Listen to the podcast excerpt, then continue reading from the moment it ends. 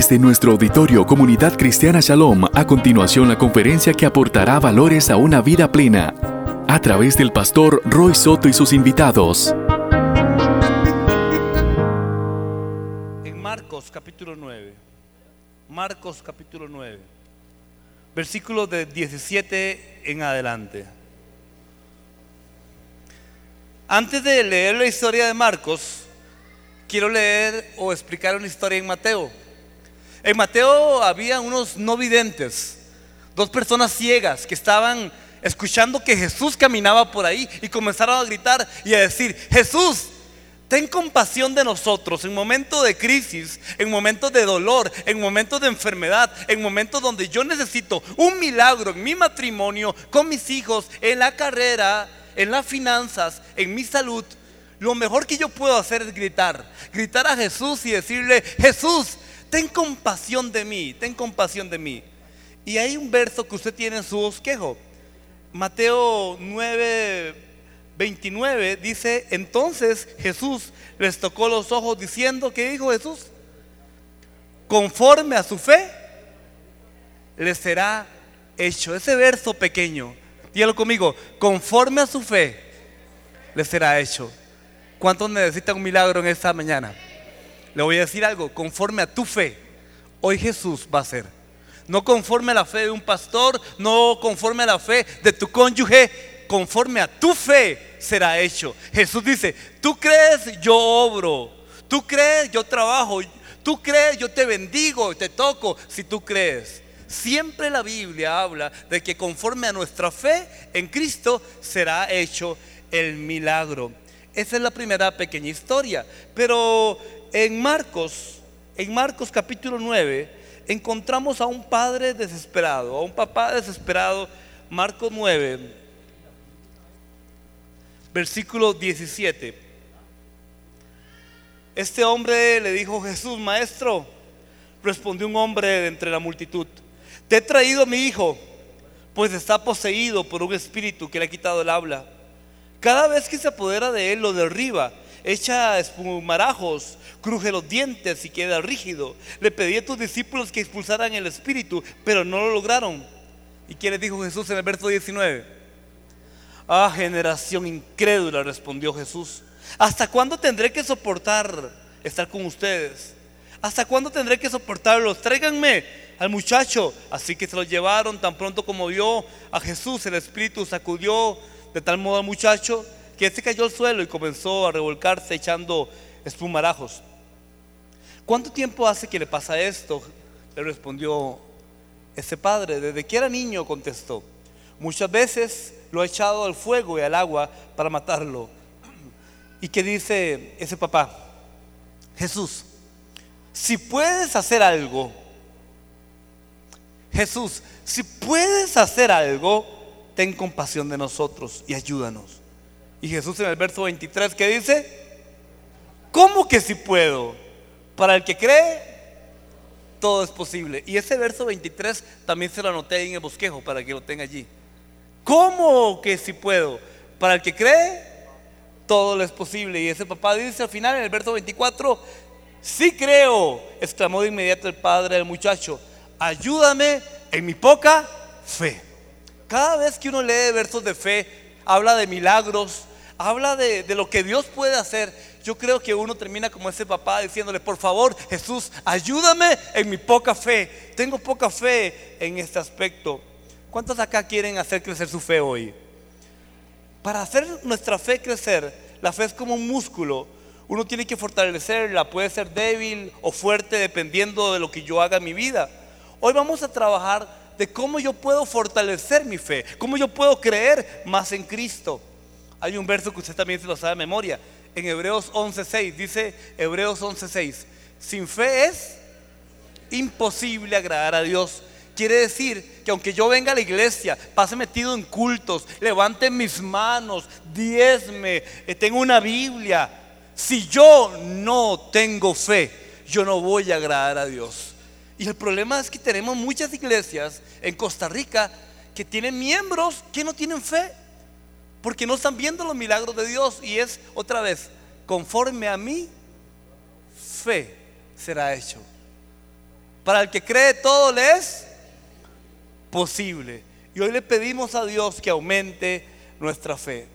Como pastor, la pregunta que con más frecuencia me hace la gente es, pastor, ¿por qué me está ocurriendo esto? ¿Por qué esa tragedia en la familia? ¿Por qué me despidieron? ¿Por qué esa enfermedad? ¿Por qué ese diagnóstico? Pastor, no comprendo qué está pasando.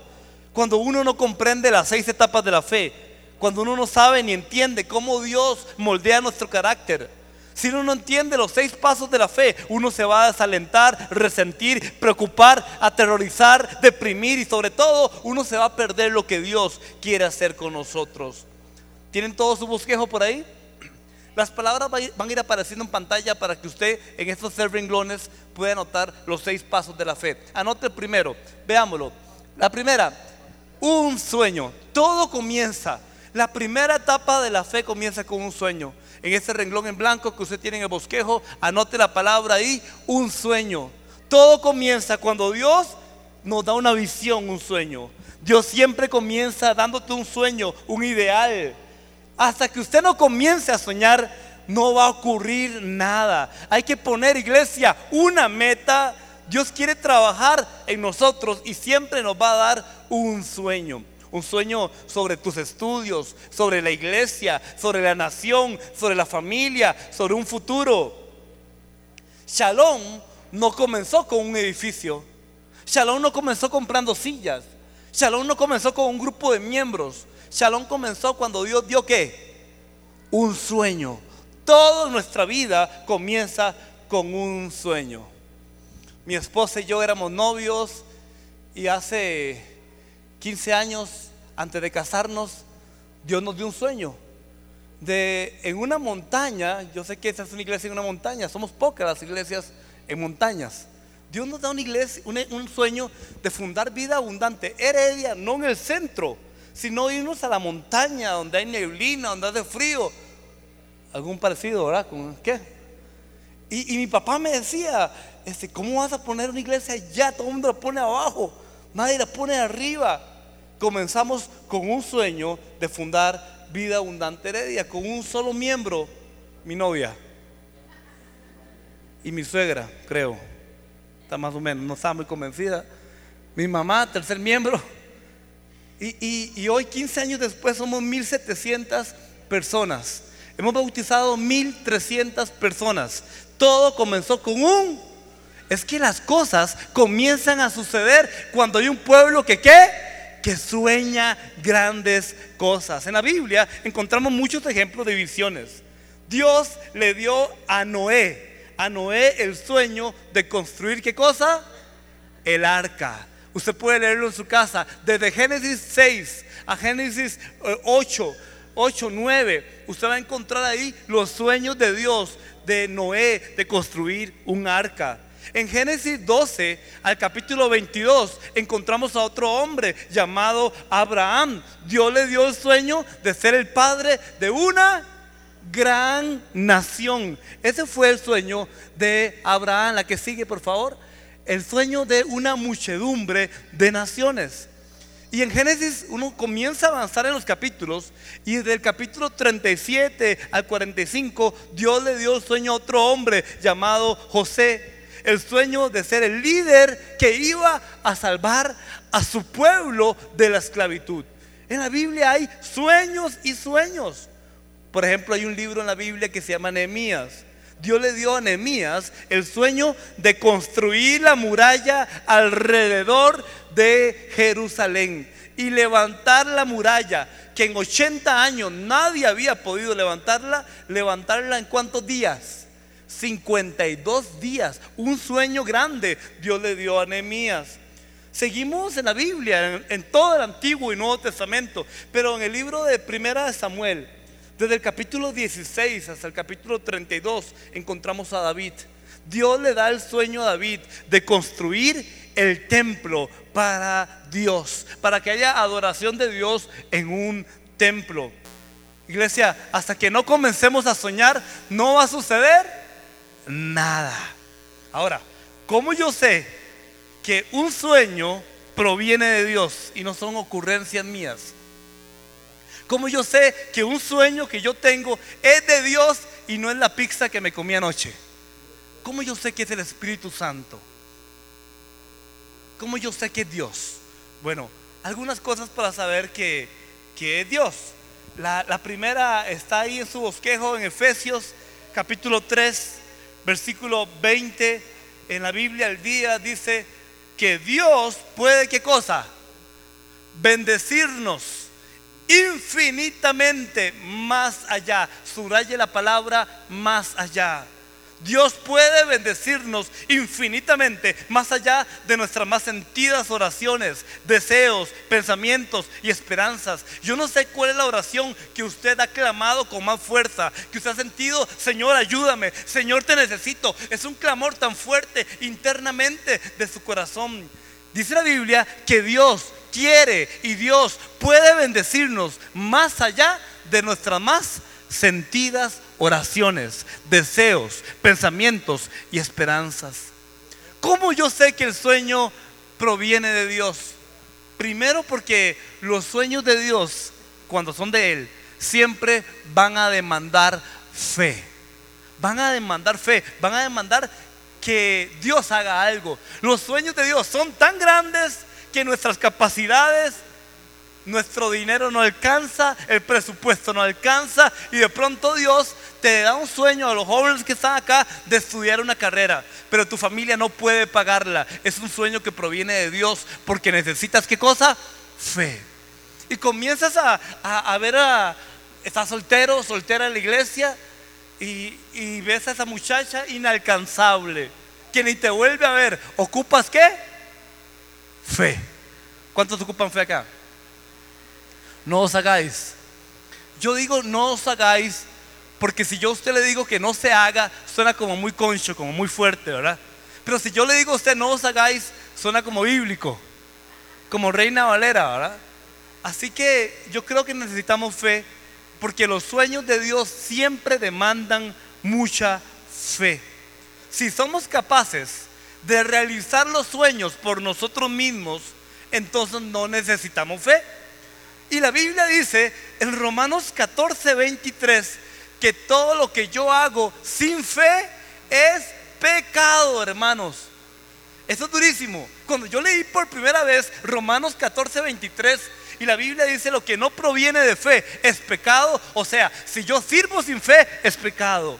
Si yo estudio sin fe es pecado. Si yo comienzo una familia sin fe es pecado.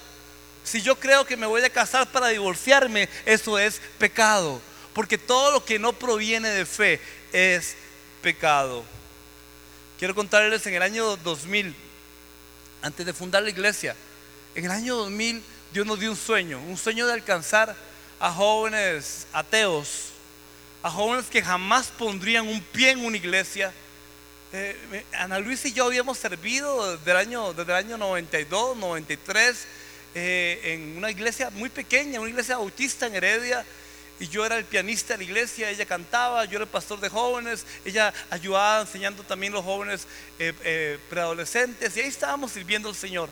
Hasta que Dios nos da un sueño diferente en el 2000 para alcanzar a la nueva generación, atea, posmoderna, no creyentes, a los punks, a los rockeros, a los góticos, a los sincretistas y lo peor, a los apresistas. Todo tipo de pecador. No me que aquí hay falsa doctrina también, sí. Ya estoy viendo, ¿verdad? Entonces, Dios nos da la idea de un, de un teatro, de fundar un teatro, el Teatro Holy, para que cada sábado abriéramos las puertas y hacer un espectáculo diferente. Bueno, a los tres meses de abrir el teatro, de ver esta visión sin plata, éramos muchachos de 20 eh, años, 22 años, 15 años, un grupo de chicos, éramos 10, 12, 15 muchachos. Y abrimos el teatro y comenzamos sin presupuesto a soñar lo que Dios podía hacer para alcanzar a esa generación. Y Dios nos dio un sueño en octubre, llega octubre y llega la, actividad de Halloween. En Heredia era muy fuerte Halloween, fiestas, esto, lo otro. Así que Dios nos dio un sueño para estos muchachos. En el año 2000 estaba eh, el Papa, creo que era Juan Pablo II en ese momento, y él había dicho que el infierno no existía. Y fue teológicamente un gran problema porque todo el mundo empezó como que el infierno no existe. Y él habló de que el infierno era un estado mental. Y nosotros dijimos, no, la Biblia dice que el infierno es un lugar real. Eh, hagamos algo para que esta nueva generación sepa que es un lugar real. Así que inventamos una casa de sustos evangelística. Y yo, Señor, otra vez, otra vez, otra vez, Señor, ¿cómo es el sueño? Porque yo decía, no, como una casa de sustos evangelística. Eh, llevemos a los chicos a un recorrido una casa de sustos con los tormentos del infierno, con el sonido, el olor, eh, lo, todo el infierno. leamos la Biblia, ¿qué dice? Asustémoslos y después invitémoslos a recibir al Señor. Y así fue como empezamos a repartir eh, publicidad en los colegios de Heredia nos disfrazamos, alquilamos un pequeño apartamento, muy pequeñito, era el primer teatro que teníamos. Eran como 50 metros cuadrados, pero para nosotros era el cielo. Jóvenes, adolescentes, pudimos alquilar un, pequeño apartamento, lo hicimos con túneles, lo hicimos eh, con, puertas secretas, con todo para que los chicos llegaran. Nos vestimos, yo me, me teñí el pelo amarillo, con pico, yo estaba de rojo para hacer un diablo ahí. Y ya teníamos todo listo. Teníamos 300 nuevos testamentos para que los jóvenes recibieran al Señor. A las 5 de la tarde abrimos la casa de sustos. Y yo estaba arriba en el segundo piso. Alguien en el radio me dijo: Rudy, mejor no oramos todavía porque solamente hay cinco niños afuera. Yo, cinco niños. Es que eso no es para niños, eso es para jóvenes. Sí, pero eso es lo que hay. Bueno, los ticos, ¿verdad? Ok, son las 5 de la tarde. Abramos a las 5 y media, a ver si llega la gente. A las cinco y media llamo y digo, ¿cuánta gente hay? Y me dice, se fueron tres niños. Y yo, ¿y ahora? ¿Qué hacemos? Y pase, pase los niños. Y yo en mi corazón sentí, nos equivocamos. No escuchamos bien la visión de Dios. No escuchamos bien el sueño de Dios. Pasaron los niños, les pegamos un susto, ¿verdad? Me senté con ellos en una sillita, les expliqué el plan de salvación, les dije que si querían recibir a Jesús, dije, sí, sí les regalamos un Nuevo Testamento, oramos por ellos. Y me dice, Rudy, los tres niños que se fueron vinieron con cinco niños que fueron a invitar a otros. Ok, pásenlos para asustar a esos huilas, ¿verdad? Y pasaron los chiquitos ahí, los asustamos y después pasaron otros amiguitos, otros amiguitos. Conforme iban pasando los minutos, esos amiguitos iban como creciendo. ¿ah?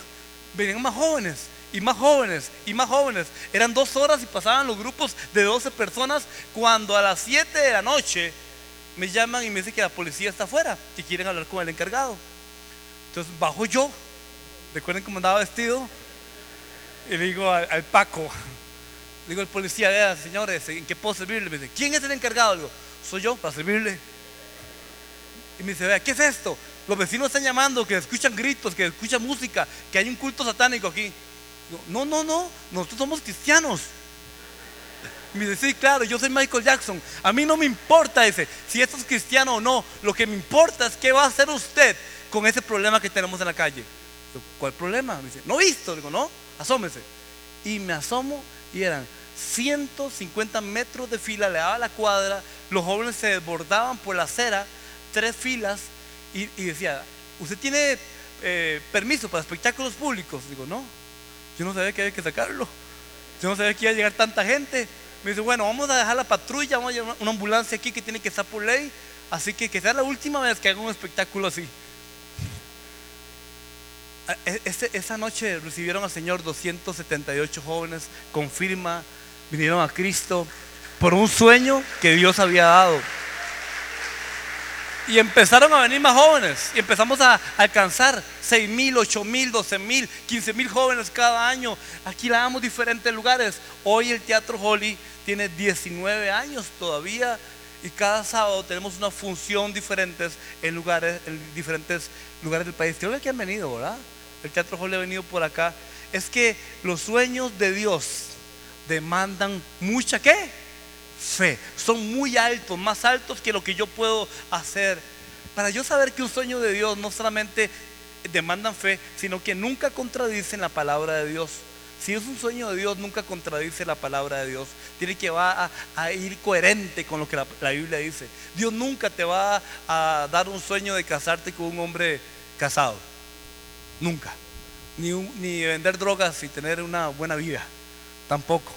Ni de irte, eh, y no sé, tantos lugares contradiciendo la palabra del Señor. Que les dije, todo comienza con un sueño. Si usted sigue ahí, es como gradas, es como gradas. Usted está aquí, comienza a soñar. Suba a la, la segunda y va a llegar a la segunda etapa. Anótela, por favor. La segunda etapa es la etapa de las decisiones. Esto es muy importante, iglesia. La etapa de las decisiones es cuando uno comienza a hacer algo con respecto a este sueño. Si usted supiera la cantidad de gente en Heredia que Dios le, les ha dado sueños y no hacen nada, no toman decisiones, no lo echan a andar Iglesia, no va a ocurrir nada con el sueño que descubriste hasta que despiertes, lo pongas en acción, debes hacerlo funcionar. Hay una triste estadística, dice que por cada 10 soñadores, solamente dos toman la decisión de echarlo a andar. Quiere decir que 1, 2, 3, 4, 5, 6, 7, 8 no hacen nada, dos sí. Ocho nada, dos sí. Esa es una triste realidad. Y más con los ticos, más en Latinoamérica. No hacemos nada, nos quedamos soñando. Ay, pastor, es que debo bachillerato, quinto año. Ay, Dios me dio un sueño de ser un profesional, pero estoy pegado en matemática. ¿Y hace cuánto? Hace 15 años. Toma la decisión. Toma la decisión de estudiar. Toma la decisión de matricularte. Toma la decisión de echar a andar ese negocio. Toma la decisión de buscar el contacto. Toma la decisión. Santiago capítulo 1, versículo 6 y versículo 8, ahí dice qué significa pedir con fe. Léalo conmigo en su bosquejo. Dice, pero pida con fe. ¿Qué significa pedir con fe, iglesia? Subráyelo, sin dudar. Eso es pedir con fe. Pero pida con fe, sin dudar, porque el hombre de doble ánimo es inestable en todos sus caminos. Amigos, fe es un verbo activo, no es pasivo. Fe es algo que se hace. En esta etapa, cuando uno está en la etapa número dos, debe por lo menos hacer dos cosas. Número uno, veámosla en pantalla. para todos los que están en la etapa dos, hagan esto. Tienes que comenzar a invertir. Comienza a invertir en la etapa número dos. Tienes que invertir dinero, tiempo, reputación, energía, invertir en un matrimonio, en los hijos, en el estudio, en un transporte, en una casa, invertir en un noviazgo, en un ministerio, en un llamado, en un congreso, en un concierto, en un viaje. Tome riesgos, zambúllase, invierta. Si está en el paso número dos, lo mejor que puedo decirle es invierta. Y lo segundo que debo decirle es, debes de despreocuparte por una falsa seguridad. Despreocúpate por una falsa seguridad. No puedes caminar por fe y andar aferrado al pasado al mismo tiempo. Abraham, Dios le dijo, te haré padre de una gran nación. Y Abraham debió dejar su hogar de Ur de los Caldeos y caminar hacia un destino desconocido. Moisés, ¿recuerda la historia? Moisés tuvo que desprenderse de ser, de ser, de tener la posibilidad de ser el heredero del faraón cuando éste muriera. Le tocaba a Moisés después de faraón, pero él desatendió eso para caminar y hacer la voluntad de Dios. Nemías renunció a un trabajo seguro para ir a reconstruir las murallas de Jerusalén. ¿Qué era él? Era el copero del rey, el hombre más alto en la seguridad para el rey y renunció por un sueño de ir a reconstruir las murallas de Jerusalén. Y así es como hace 15 años estoy en la clínica, soy dentista, tengo un futuro promisorio, eh, me gusta lo que hago y Dios me llama que deje la odontología, que deje de ser dentista para ser pastor. Era bien complicado porque estaba a punto de casarme y mi esposa y yo habíamos hecho presupuesto de dentista, no de pastor. Así que cuando la gente me presentaba para dar una charla en algo de salud, me presentaban como el doctor Rudy Corea. Entonces la gente se tapaba la boca. Pero ahora me presentan como pastor y la gente se agarra la billetera. No os hagáis. No entiendo el chiste todavía, ¿verdad? Pero tienes que invertir. Tienes que despreocuparte de una falsa seguridad si deseas caminar sobre el agua, debes de salirte de la barca. Ok, primero yo tengo un sueño. Tengo un sueño, después tomo la decisión. No se baje, tome decisiones, porque te vas a encontrar con la etapa número 3, anótela allí por favor. La etapa número 3 es la etapa de la demora. De la etapa de la demora. Dios no hace que tu sueño se cumpla de inmediato. Dios no prometió darte un sueño hoy y realizarlo mañana. Dios siempre debe de contar que hay un tiempo intermedio. Siempre hay un tiempo de demora, un tiempo de espera. ¿Qué dice el profeta Habacuc en su bosquejo, capítulo 2? En el verso 3, léalo conmigo, dice, pero las cosas que planeo, ¿qué dice? No ocurrirán inmediatamente. Subraye la palabra ahí, no. Pero las cosas que planeo no ocurrirán inmediatamente, sino que ¿cómo? Lentamente. ¿No le da cólera? ¿No le da como cosa esta palabra?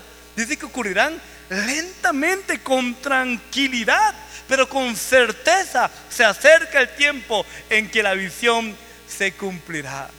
En la etapa 3, uno se comienza a preguntar, Señor, ¿para cuándo? ¿Para cuándo, Señor? ¿Cuándo vas a contestar mi oración? Eh, los latinos, los latinos no nos gusta tener que esperar. En Heredia no nos gusta el tráfico, los restaurantes, yo sé que aquí tampoco. No nos gusta tener que esperar en la caja del Seguro Social, no nos gusta tener que esperar en el tráfico, no nos gusta tener que esperar ni siquiera los regalos de Navidad. No queremos, no queremos. ¿Alguna vez usted ha estado como deprisa y como que Dios no. Y usted está listo. Dice, Dios, yo estoy listo para el proyecto. ¿Qué pasa? ¿Por qué el proyecto no avanza? ¿Saben por qué? Porque Dios quiere trabajar en ti antes que trabajar en tu proyecto. Por ejemplo, Noé esperó hasta que cayera el primer baldazo. Dios le dice, va a llover Noé va a llover un diluvio. Y Noé tuvo que esperar cuántos años? Veamos en pantalla. 120 años. Desde el momento en que empezó a construir el arca hasta que cayó el diluvio. Abraham. Abraham se le dijo que sería el padre de una gran nación y no tuvo hijos hasta los 99 años. Entonces Abraham sale de Ur de los Caldeos Dios le da la promesa, él tenía 75 años. Y sale y hasta 25 años después es que conoce a su hijo. Moisés, Moisés se le dijo que iba a ser el líder de una nación, que él iba a librar el pueblo tras 400 años de esclavitud. ¿Y cuánto tiempo duró Moisés llevando el pueblo caminando alrededor del desierto? 40 años más de espera. 440 años esperando el pueblo de Dios. José, José pasó años en la prisión antes de que Dios lo levantara y lo convirtiera en el tipo de gobernante que Dios quería que fuese. David, David, Dios lo ungió como rey y luego esperó años hasta que él fuera consagrado en el trono. Jesús, Jesús vino a ser el Mesías del mundo y tuvo que esperar cuántos años en la carpintería de José antes de predicar. 30 largos años. ¿Por qué tenemos que esperar? ¿Por qué viene la tercera etapa de la demora? ¿Por qué tengo que esperar? Porque la espera me enseña a confiar en Dios. Recuerde, Dios está más interesado en usted que en su proyecto. Una reacción común en esta etapa es la duda. Es la duda, Señor, seguramente me equivoqué. Señor, seguro no entendí bien. La mayoría de gente se baja en la etapa número 3. Se baja del sueño y renuncian. Porque no viene, porque no viene. Por favor, no renuncie. Si usted tuvo un sueño, si usted tomó la decisión, si usted está en el momento de la demora, no renuncie, no se baje, continúe, porque se va a encontrar con la etapa número 4, que es la etapa de la dificultad la etapa de la dificultad. O sea, no solamente tengo que esperar, sino que ahora tengo que esperar que hayan qué cosa? Problemas mientras espero. Esencialmente dos tipos de problemas, las circunstancias y las críticas. Espérelas. Las circunstancias no se dan, el préstamo no vino, la gente no me cree y después las críticas, aún de tu familia. En el año 2009 fue el año más difícil de nuestro matrimonio. Nos quedamos prácticamente viviendo en la calle. Porque nos habían prestado una casa para vivir, un hombre, un empresario de la iglesia, nos prestó una casa lindísima. Cuando nos íbamos a casar, él me preguntó, ¿dónde vas a vivir, Rudy? Le digo, eh, voy a alquilar. Me dice, pero acabas de renunciar a tu carrera. Sí, yo tengo una casa, una casa que quiero que vayas a ver. La fui a ver, le digo, ¿y cuánto me la alquila? Dice, no, no, no, Dios me puso en, nuestro corazón que esa, esa, casa es para ustedes, vivan ahí. Le conté a mi pastor y me dice, pastor, dígale que por cuánto tiempo se la presta. Porque mucha gente a veces se emociona con un pastor, le ofrece algo y después mejor, digo, brother, ¿cuánto tiempo me la presta? Rudy, no sea necio, es suya esa casa. No teníamos hijos todavía. Eh, tenga hijos, llévelos a la escuela, al colegio, a la universidad. Esa casa es suya, no necesito ni un cinco, un hombre millonario. Y yo, gloria a Dios. Y voy donde mi pastor y me dice, le conté, me dice, no, no, pregúntele, que le dé una fecha, que si le puede firmar, que le firme. Eh, hermano, otra vez me dice, viva aquí, tenga fe. Y yo me quedé con eso, así que fueron cuatro años hermosos en esa casa. Eh, dos mil metros cuadrados de árboles frutales con un río. La iglesia no tenía local, así que esa era la casa club de la iglesia. Los misioneros iban allí. La, pastoral de niños hacía sus campamentos en mi casa. Era hermoso, hermoso. Pero en el año 2009, en la crisis económica más fuerte pasada, antes de esta, 2009, me llama este hombre y me dice, Rudy, miras que por la crisis voy a necesitar la casa de nuevo. Teníamos seis meses nuestro hijo mayor de haber nacido. Habíamos quitado el cuarto una alfombra y le pusimos piso laminado, le habíamos pintado eh, todo desde el arca de Noé, éramos papás primerizos. Estábamos tan contentos, él dormía solito ya eh, en, su cuartito y, él con seis meses nos dice ahora que nos tenemos que ir. Y ya habíamos comprado una cama, una refri, una esto, lo otro, nos hemos llenado de chunches. Y le digo yo, ¿y por cuánto tiempo más puedo estar aquí? Me dice, ah, no, tranquilo, tranquilo. En ocho semanas. Y en ocho semanas, eh, siete familias de la iglesia, uno me guardaron la refri, otro me guardaron los sillones, otro me guardaron la lavadora, otro la secadora, y así, gente eh, linda. Y terminamos en casas prestadas con dos maletas, con un bebé recién nacido. La iglesia estaba creciendo, ya éramos 500 personas y nos preguntábamos, Señor, ¿qué está pasando? ¿qué está pasando, Señor? ¿Qué estamos haciendo mal? Y no, estábamos en el centro de la voluntad de Dios. Pero estábamos en el momento, en la etapa de las dificultades. Por ejemplo, Moisés tuvo dificultades. Moisés sacó a los hijos de Israel de Egipto, los condujo hasta el desierto, hasta la tierra prometida. Y tuvo problema tras problema. Primero dice que se acabó qué cosa? El agua. No había agua, luego no había comida, Luego más tarde una cantidad de quejosos se levantó contra Moisés. Luego dice la Biblia que aparecieron un montón de serpientes. Y al que mordía esa serpiente la gente se moría. Y comenzaron a morder hasta los bebitos. Y los bebitos comenzaron a morir. Estaban haciendo lo que Dios quería que hicieran. No obstante, habían problemas. David, ¿recuerdan David? David fue ungido como rey. Lo ungen como rey con aceite y por varios años después, Saúl lo persigue, persigue a David. Y David, que va a ser un futuro rey, ¿a dónde está viviendo? En cavernas, escondido, porque Saúl se le metió el demonio y andaba con una lanza buscándolo para matarlo con todo el ejército. Y ahí está David en el momento de las broncas. José, José, tiene el sueño de convertirse en gobernante. Y sus hermanos lo venden como esclavo y después consigue trabajo y la esposa del jefe lo acusa falsamente de qué? De violación. Y ahora José se está consumiendo en la cárcel y nadie sabe quién está ahí. Hay dificultades además de la demora. Imagínense las dificultades que tuvo Noé. ¿A usted le gustaría construir un zoológico flotante? Y que dice que no fue en Costa Rica, ¿verdad? ¿Qué le hubiera dicho la gente a Noé en Costa Rica? De Noé, ¿para cuándo el baldazo? ¿Cuándo viene? ¿Cuándo llueve? Que llueva, que llueva, la Virgen está en la cueva, los pajaritos cantan. Sería un bullying impresionante lo que hubiera recibido aquí en Tiquicia. La Biblia dice que cuando murió Moisés, ¿quién fue nombrado como líder? Josué. Y condujo al pueblo a la tierra prometida. La gente dice, ay, qué dichoso Josué pobrecito Moisés, 40 años ahí, pero Josué entra a la tierra prometida. Pero la Biblia dice en los versículos siguientes que quienes vivían en la tierra prometida, gigantes. En la tierra que había leche y miel, había gigantes y había qué cosa que derrotarlos. Aún en la tierra prometida hay problemas, porque ahí es donde Dios se pone a trabajar en nuestra fe y en nuestra integridad. En el año 2010 seguimos creciendo y Dios nos dio un sueño de comprar por fin el terreno. Por fin.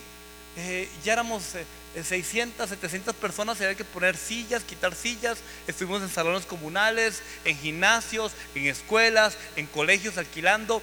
Fue aquello terrible hasta que Dios nos dio un sueño. Conseguimos tres hectáreas de terreno en esa montaña y hicimos un gran paso de fe. Un paso de fe. Compramos el terreno propio Hicimos una gran fiesta, un culto de celebración. Dimos el cheque a esta familia que por tres años y medio nos dio este, el, el, terreno con cero interés financiado. Un milagro de Dios. Pero había que pagarle a esta familia un millón de colones cada mes. El primer año dos, el segundo año dos millones, el tercer año tres millones. Y le dimos una prima de 50 millones de colones pero el terreno costaba 300 millones de colones. Así que hacía, faltaba un piquillo ahí de 250 millones. Pero teníamos qué cosa? Fe. Lo hicimos. Y firmando, dijimos, ahora por tres años y medio, vamos pagando, vamos pagando. Yo sé que la iglesia va a crecer y, y aquí estamos en gimnasio y estamos bien. Lo que no sabíamos es que al mes de haber firmado el terreno, la directora donde estábamos alquilando el colegio privado nos echa nos dice que ya no podemos estar ahí. Porque nosotros llegamos con una cantidad de gente y ahora teníamos el doble, tenía toda la razón.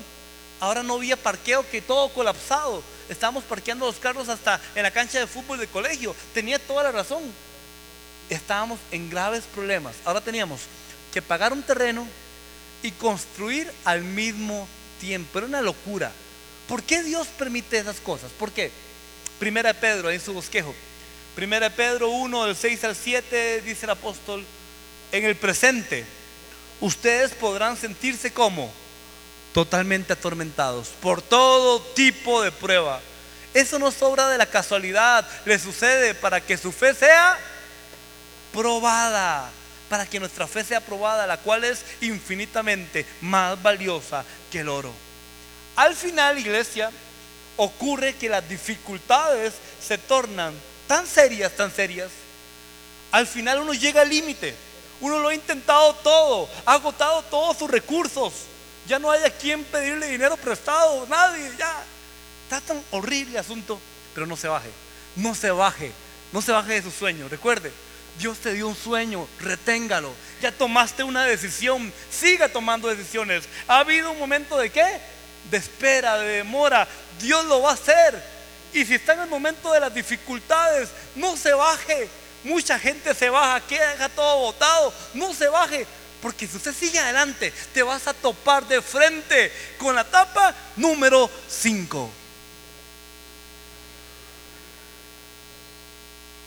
Disculpen, yo no soy un buen motivador. Soy pastor. Tengo que decir la verdad. Se va a topar con el callejón sin salida es cuando la situación pasa de difícil a qué? A imposible. Es cuando no hay esperanzas, no hay salida, no queda ninguna alternativa.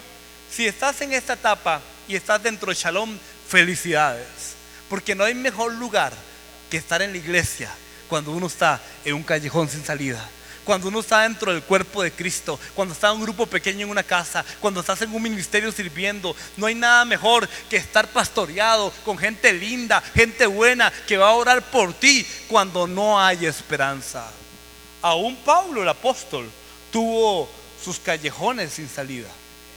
Segunda de Corintios capítulo 1, verso 8 y 9 en su bosquejo dice así, dice el apóstol Pablo, léalo con detenimiento, dice los problemas y sufrimientos que tuvimos fueron tan tremendos que casi no podíamos ¿qué? soportarlos. Y creíamos que íbamos a morir. Pero eso nos ayudó a no confiar en nosotros mismos, sino en Dios, que puede hacer que los muertos vuelvan a la vida. Pablo dice, estábamos a punto de morir. No soportábamos esto, pero confiábamos en el Dios que levantaba aún de la muerte.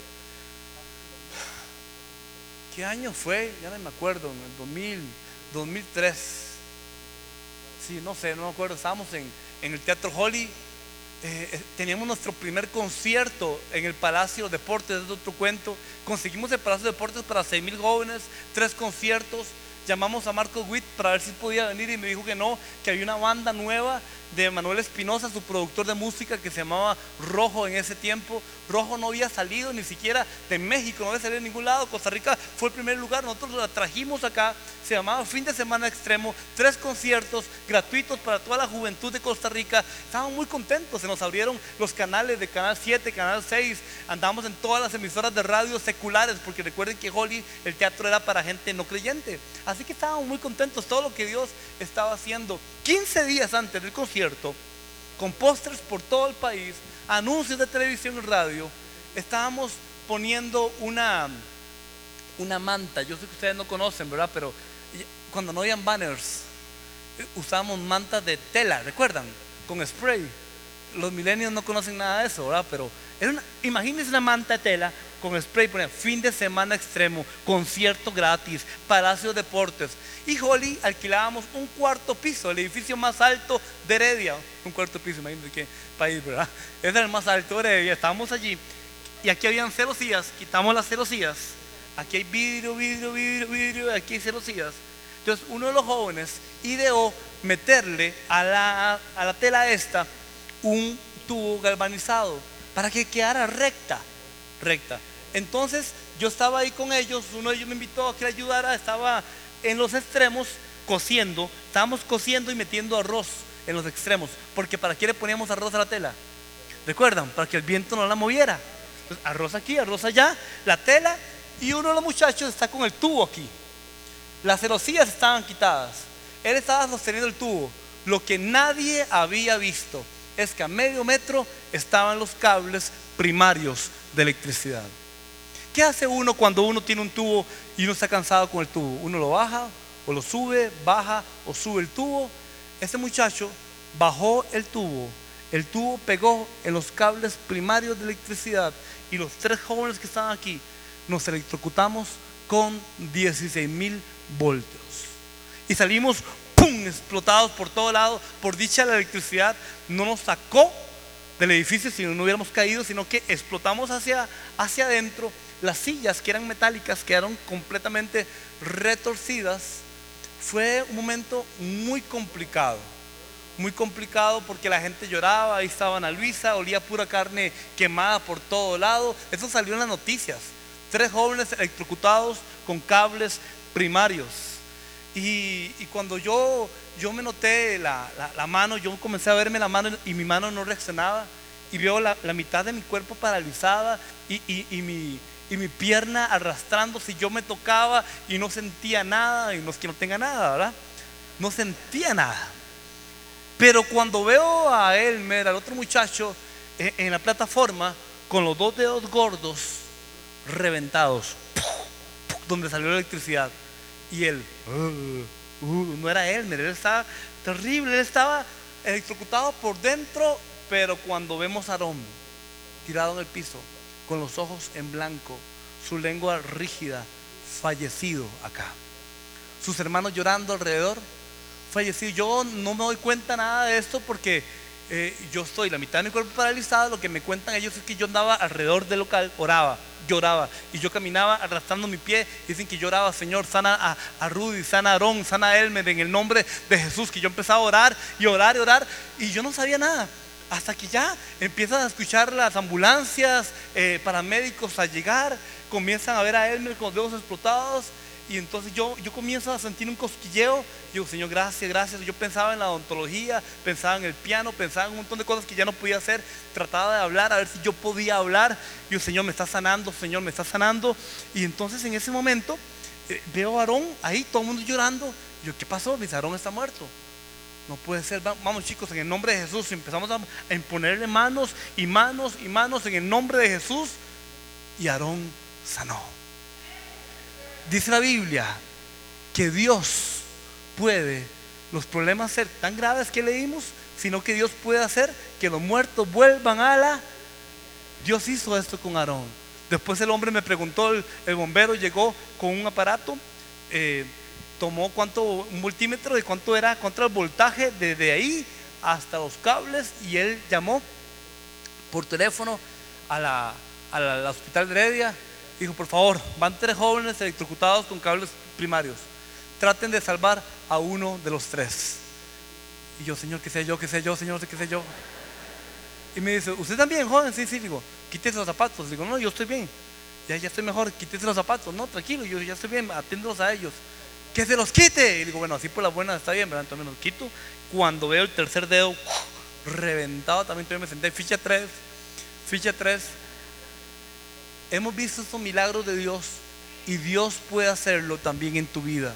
Si Dios puede levantar a la gente físicamente, puede levantar al que está muerto emocionalmente, puede hacer resurgir un matrimonio destruido, puede resucitar una carrera arruinada, puede levantarte y mejorar tu salud. Dios puede levantar a los muertos. Si Dios puede hacer esto, puede hacer cualquier cosa.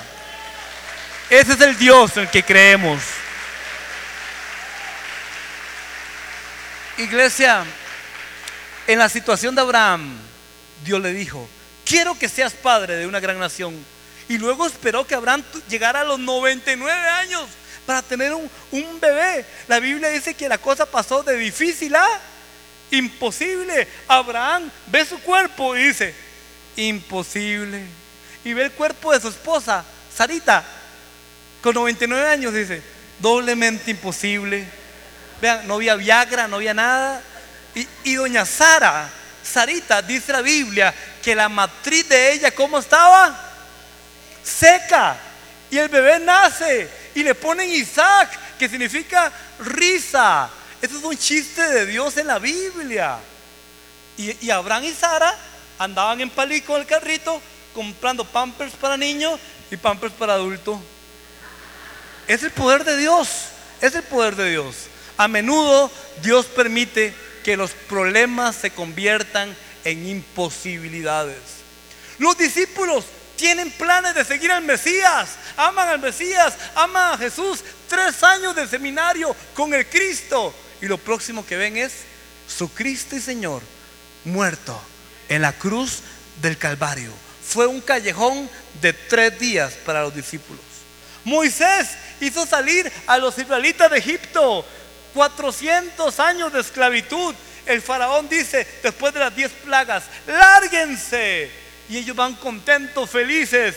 Y faraón cambia de opinión.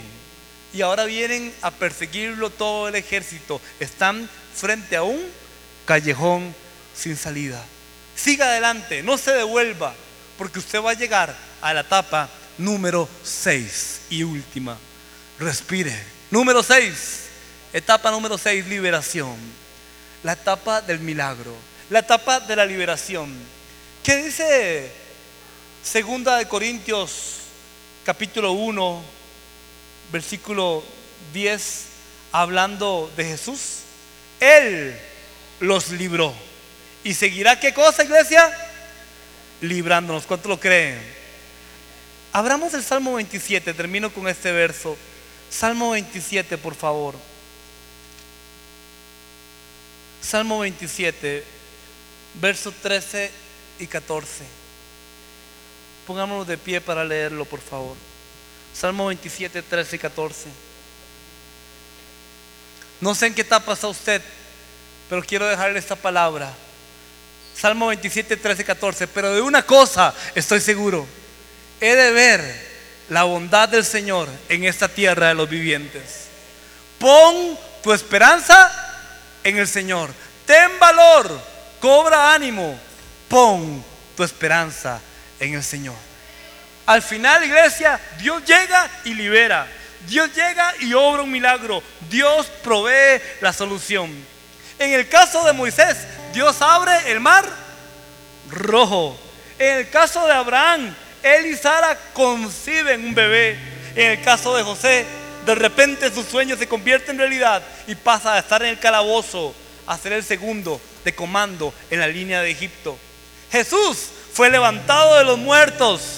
A Dios le encanta convertir crucifixiones en resurrecciones, callejones sin salida en liberaciones, porque ahí es donde solo Él recibe toda la gloria. Le voy a recordar algo. Apunte este día, cuando Dios te dé milagro, y el milagro que ocupaba será tan grande, usted lo único que va a poder decir es, solo Dios lo pudo haber hecho. Esta ha sido Y tu familia va a decir, no tomada sé desde el auditorio principal de la comunidad cristiana Shalom del pastor Roy Soto y sus invitados.